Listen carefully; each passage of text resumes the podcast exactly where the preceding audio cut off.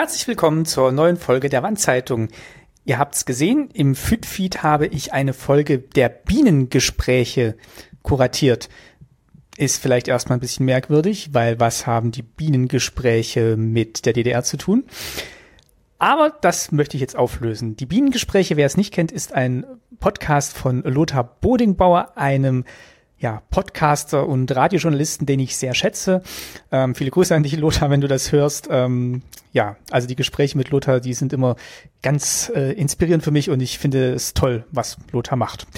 Ähm, und einer seiner vielen Podcasts neben der physikalischen Soiree und ähm, was er sonst noch alles auf die Beine stellt, sind eben die Bienengespräche, wo es, ja, er ist Hobby-Imker und beschäftigt sich eben mit dem Thema und er hatte auf der letzten Subscribe, der Podcasting-Konferenz in München, hat er angekündigt schon, dass er gerade ähm, auf dem Weg ist, unter anderem nach Erfurt, wo er mit äh, dem Herrn Hage von Kakteenhage sprechen will. Und daraus ist eben jetzt diese Folge entstanden. Ist eine sehr lange Folge gewesen. Ich habe quasi mit den Bienengesprächen und Lothar und Herrn Hage in seinen Gewächshäusern das ganze Wochenende verbracht.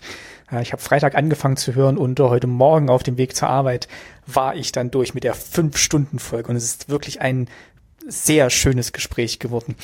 Ähm, Kakteenhage in Erfurt, wie gesagt, ist äh, die älteste Kakteenhandlung, ich glaube, ähm, Deutschland, wenn nicht sogar Europas.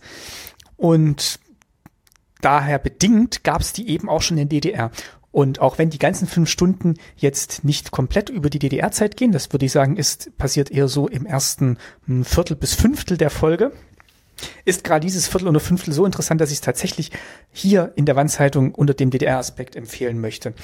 Denn es war gar nicht so leicht für die Familie Hage, ihren Betrieb durch die DDR-Zeit zu bringen, durch die ganze Enteignung und ähm, ja, die staatliche Kontrolle, die ja, Stasi-Kontrolleure wahrscheinlich auch im äh, eigenen Haus oder mit Blick aufs eigene Haus zumindest zu haben und äh, staatliche Lenkungskommissionen.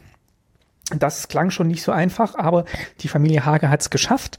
Ähm, Vater hat äh, den Betrieb auf den Sohn übergeben, der eben jetzt mit Lothar das Gespräch führt. Und äh, herausgekommen ist wirklich ein sehr, sehr schönes Gespräch. Die fünf Stunden vergehen wie im Flug.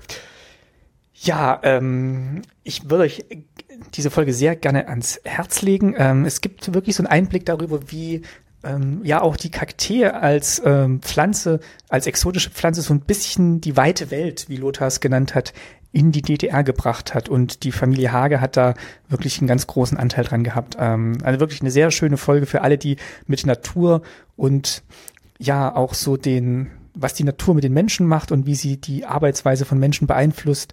Ähm, also hat mich auch wieder mal gezeigt, dass es eben ja noch mehr gibt als ähm, Rechner und Technik, sondern dass ja eben auch so dieses, dieses ganz einfache Leben dieser Kakteen ähm, wirklich so einen großen Kosmos aufmacht. Also wirklich eine sehr schöne Folge.